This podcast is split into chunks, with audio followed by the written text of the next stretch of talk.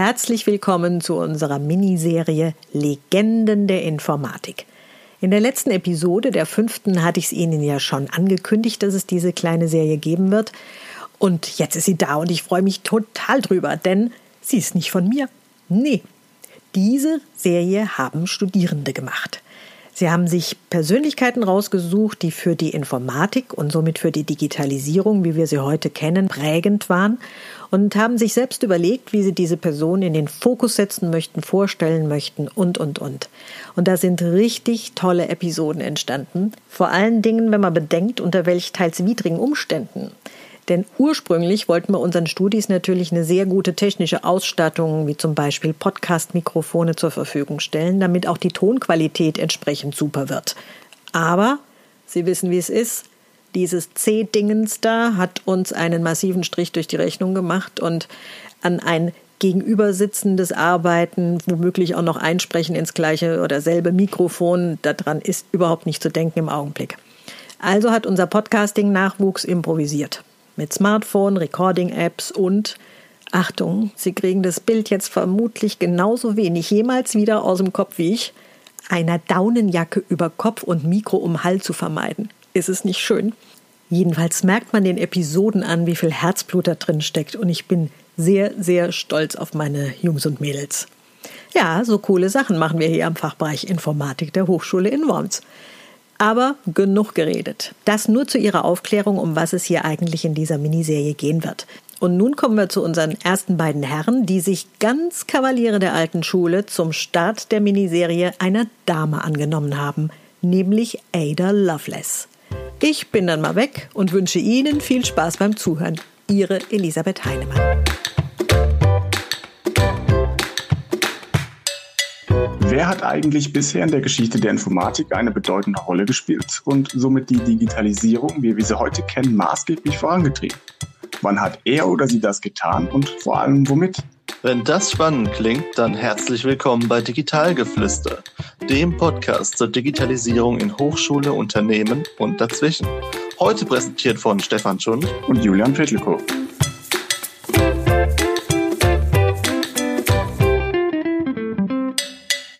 Ada Lovelace wurde am 10. Dezember 1815 in London als die Tochter von Anne Isabella Noel Byron und Baron Byron geboren. Dieser war zu jener Zeit ein berühmter Vertreter der englischen Romantik und ein britischer Dichter, also selbst eine relevante Person zur damaligen Zeit. Aber Julian, viel Kontakt mit ihrem Vater hatte sie ja im Endeffekt nicht, oder? Ja, er hatte der Lady Byron unmittelbar nach ihrer Eheschließung schon die Hölle auf Erden angetan. Baron Byron betrug sie mit seiner Halbschwester Augusta und hielt ihr im Brandyrausch immer mal wieder einen Dolch oder eine Pistole unter die Nase. Durch diese absurden, andauernden Eskapaden und Auseinandersetzungen trennte sich Adas Mutter von Lloyd Byron und zog im Januar 1816 zu ihren Eltern nach Kirkby Mallory, wo Ada Byron im Endeffekt dann auch aufgewachsen ist. Ja, ihr Vater unterzeichnete im April 1816 eine Trennungsurkunde, verließ England daraufhin und kehrte niemals wieder.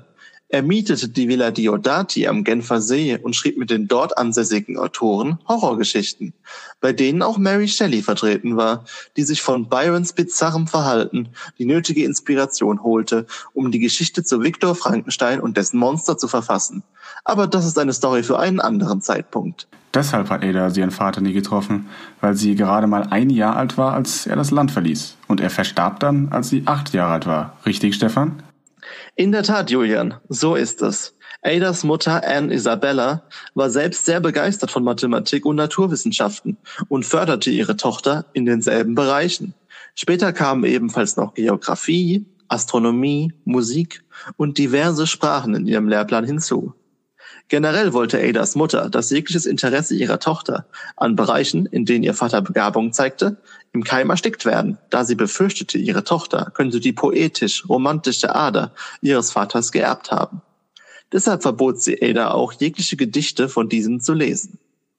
Auch in der Öffentlichkeit zeigte Ada große Faszination an mathematischen und naturwissenschaftlichen Fragestellungen und sorgte dadurch für Aufsehen, da es zu damaliger Zeit ja nicht gerade normal war, dass eine Frau in diesen Bereichen Interesse zeigte. Nicht wahr, Julian? Das stimmt. Damals war man von Gleichberechtigung noch weit entfernt. Die Frau gehört in die Küche, das war damals noch kein Scherz, sondern tatsächlich die Norm.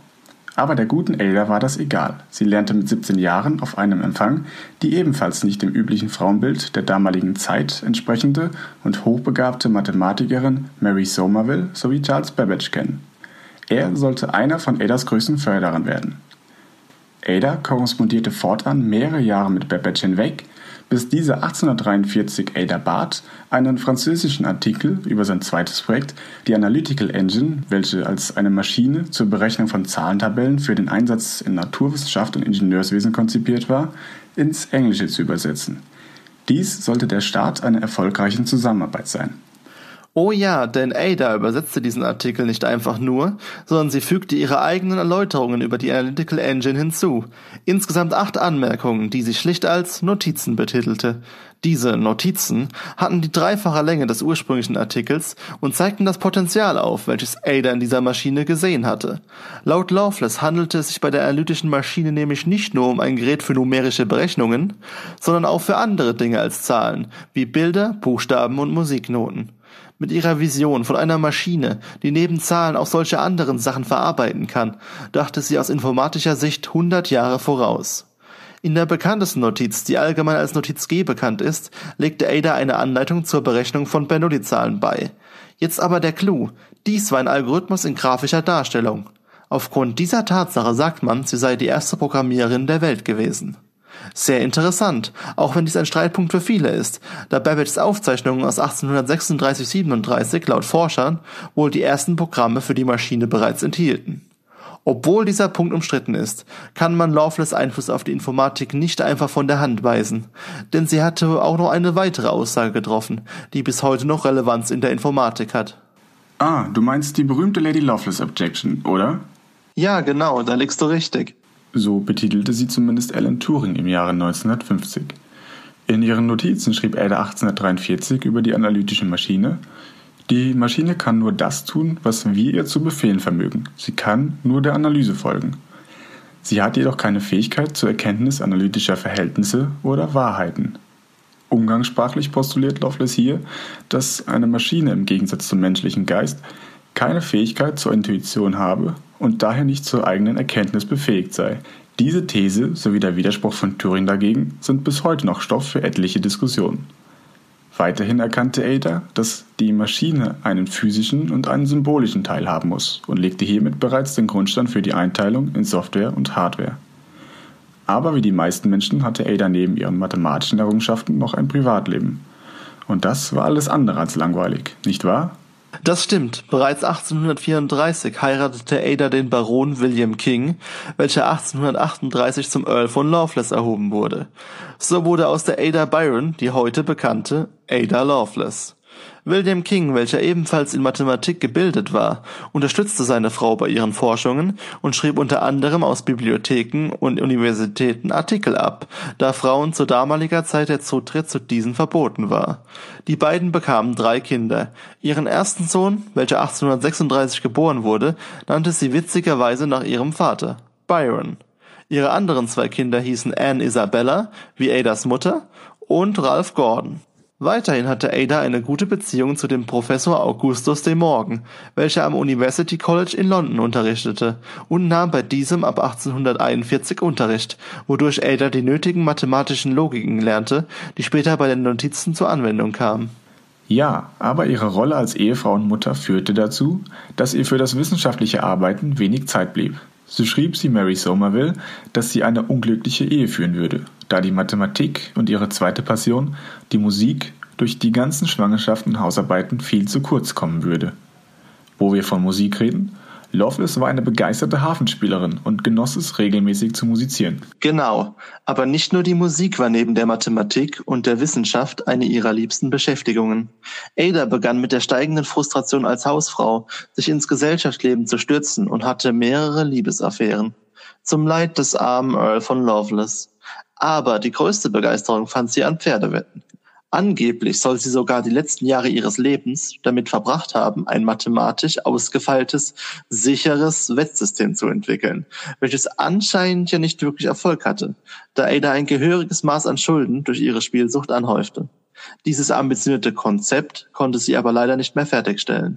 Leider nicht, nein, denn Ada Lovelace starb bereits im November 1852 mit nur 36 Jahren an Gebärmutterhalskrebs. Die visionären Erfolge, die ihre Notizen zur analytischen Maschine für die Zukunft brachten, konnte sie daher ebenfalls nicht mehr miterleben. Erst im Laufe des Zweiten Weltkriegs entdeckte der britische Mathematiker Alan Turing Adas Notizen wieder und arbeitete an einer daraus abgeleiteten Automatic Computing Engine. Doch dies ist eine andere Geschichte für einen anderen Tag. Als Namensträgerin der Programmiersprache Ada wurde sie im Nachhinein noch zusätzlich für ihre Erfolge gewürdigt. Ada starb, aber ihr Lebenswerk war ein Fundament für die Informatik, so wie wir sie heute kennen, und bleibt daher unvergessen.